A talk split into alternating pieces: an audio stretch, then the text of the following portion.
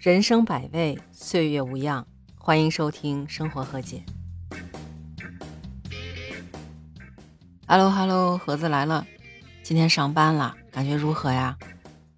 是不是有种感觉节后 emo 症又犯了？先别急着打哈欠啊，咱们今天聊一个昨天的瓜。哎，我昨天其实就想说这个事儿，但是因为昨天被神兽牵制。有娃的家里应该都知道，假期其实就是家长的噩梦，所以就等到了今天的总结性吃瓜。其实大多数人知道李易峰这事儿，应该是在十一号下午的时候，平安北京发的那条信息之后，对不对？有网友就针对这条信息还进行了解释，说警方其实是在侦办某一起犯罪事件中间，顺带着把李某某给查获了。这听起来好像更冤了，是不是？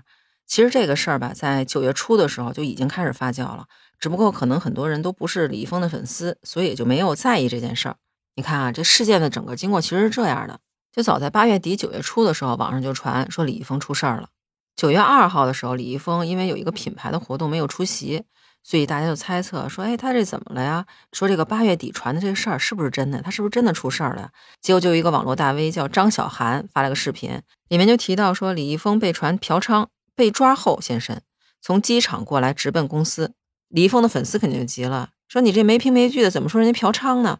这用词不当。这个您应该也知道吧？如果得罪某明星的粉丝的话，那你这个微博肯定就成为一个战场了，各种骂战。然后紧接着各大奖项，金鹰奖、华鼎奖，还有包括中秋节的这个名单里头，都把李易峰给删掉了。这些事儿一出，不就直指李易峰出事儿了吗？所以这个网上议论就更多了。然后在大概九月九号、九月十号的时候。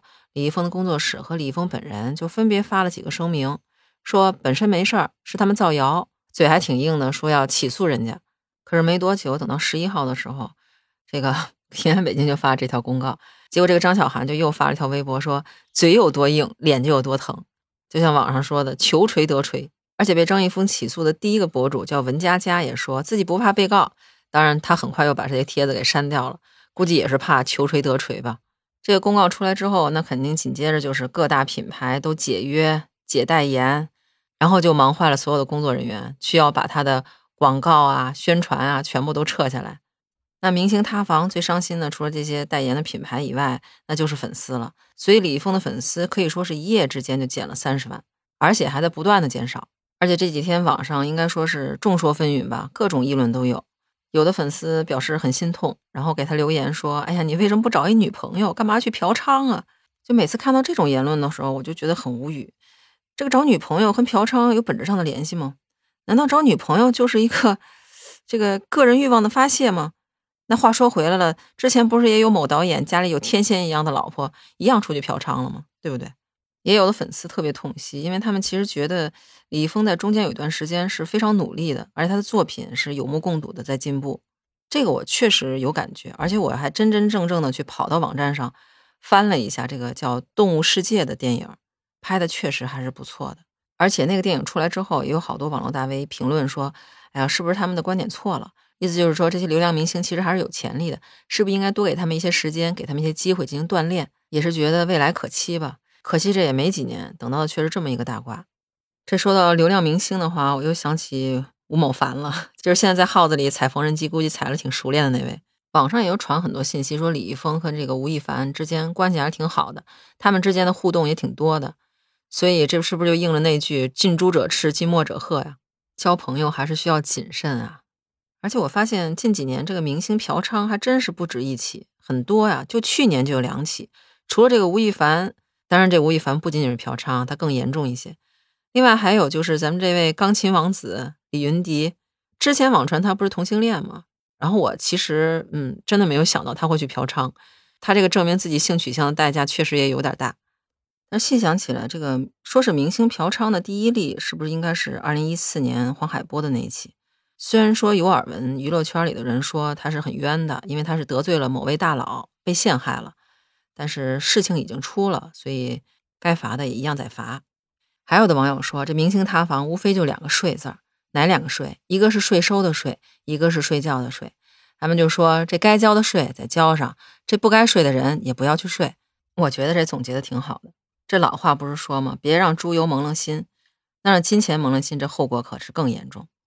也有很多人不理解，说这个事儿已经出了，为什么他盲目的去公关呢？这不是自己打自己脸吗？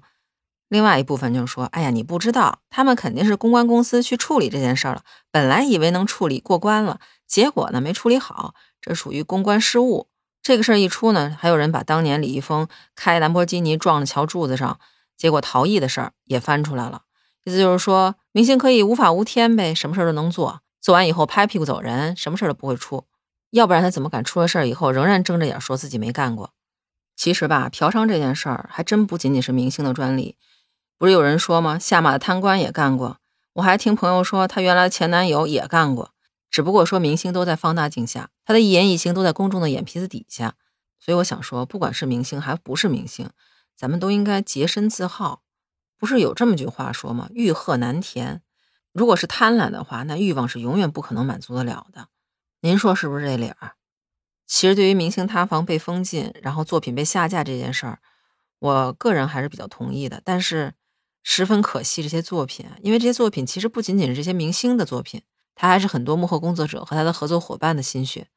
所以就这么着，因为一个人而完全让他沉寂，实在是有点可惜。不知道您对这事儿有什么看法？也欢迎在留言区告诉我。那今儿咱们就聊这么多吧，下期见，拜拜。